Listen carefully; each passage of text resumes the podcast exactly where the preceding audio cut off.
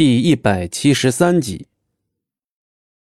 他总是怨他冷漠，怨他从没信过自己，怨他如此狠心，怨他要剜他的心。可风景寒希望他死去，便是希望他重生。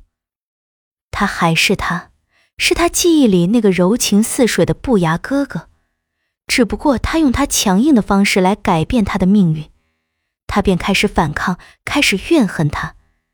他每伤害他一次，他自己也会痛啊。有多少次风景寒不能眠，他为自己对素素的狠心而痛心，为素素的伤痛而伤害自己。可是这些素素不知道，这个狠心又残忍的师尊也从不打算让他知道。风景寒想以水幽石换出素素的心，让他沉睡七十年。等他忘却了一切再醒过来，是否就会不再怨恨他了？那时候只怕素素什么都不会记得，记不得他，便连带这份恨也一起丢掉了。这就是风景寒所希望的。无论素素会沉睡多少年，会将他忘得有多彻底，他都想他活着，他一定要安好幸福的活着，再也不要承受这么多的苦难。青烟已经离开。素素在风魔灵阵中异常安静，泪已湿面。他总是要欠旁人，欠九渊，欠龙当。现在连他打从心底想要逃离的师尊，他竟也欠着他，还不清。他怨他从不为他想，从不在乎他的心意。可他的心意，他又在乎了吗？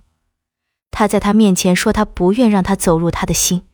可他早就已经走入了他心里的最深处，甚至混入了他的骨血。他离不开他呀！他做的一切都是为了他，就连重建百里家都是为了他在重生后能有个家。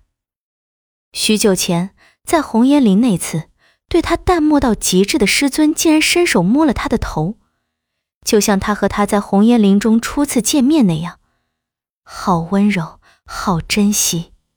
之后发生的事让素素以为这一个动作不过是风景寒看透了他的真心，这只是他用来将他留在身边继续利用的手段。但他的师尊是承受到了极点，再无法伪装下去了，才会对他恢复温柔的面孔啊。第二日，他又变回了用无情和冷血伪装起来的他。那时素素是怨他的，可现在，现在要他怎么办？他的心真的好痛，这样愚蠢的他在不经意间伤害了全部人，却还以为自己才是那个受害者。素素讨厌自己，怨恨这样的自己。在这密不透风的风魔灵阵里，他甚至都不知道现在是什么时辰，只是他一个人在这里面坐了好久好久。风景寒在锁梦亭中已有六日，那么明日日落前，也许他就要永远离开他了。可能他连向他忏悔的机会都没有，可他绝不会允许自己失去救出风景寒最后的机会。素素已做出决定，要出风魔灵阵的方法只有一个，是吗？那他就用自己的血来喂饱这嗜血兽的皮囊。素素发了狠，站起身来，一步一步靠近风魔灵边缘。风魔灵阵内的嗜血层感应到血肉之躯的靠近。立马便生出数把尖刺扎进素素后背，素素疼得闷哼一声。